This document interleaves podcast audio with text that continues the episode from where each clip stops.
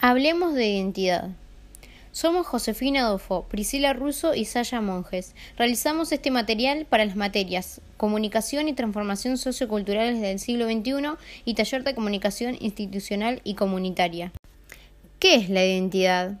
La identidad es un conjunto de características propias de una persona o grupo que nos distingue del resto de la sociedad. Si bien hay distintos tipos de identidad, hoy nos vamos a centrar en una en particular, la identidad de género. Esta es un conjunto de pensamientos y sentimientos de una persona que le permiten identificarse en una categoría de género.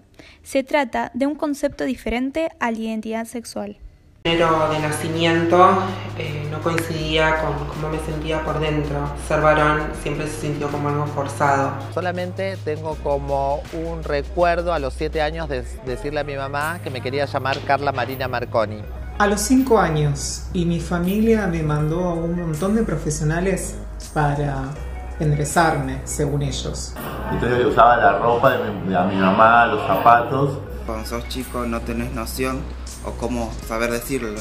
Hace unos años Luana se convirtió en la primera nena trans del mundo que recibió su DNI, con el cambio de género, de masculino a femenino. Su mamá Gabriela cuenta su historia. Tenía tristezas, no dormía, a ella se le caía el pelo.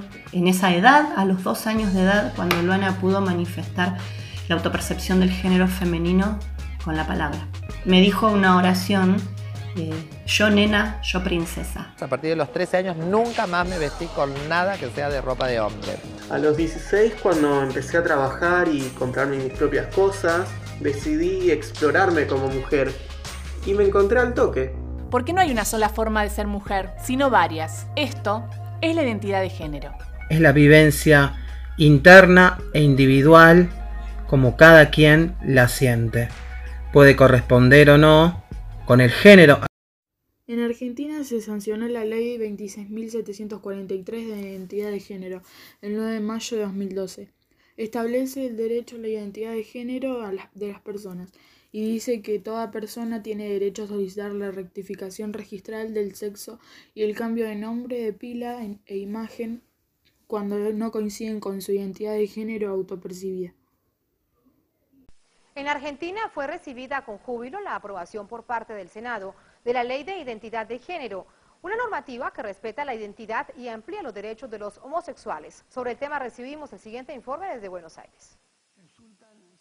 Con una amplia mayoría de 55 votos a favor y una abstención, el Congreso aprobó la ley que respeta a todas las personas que conciben su identidad como propia.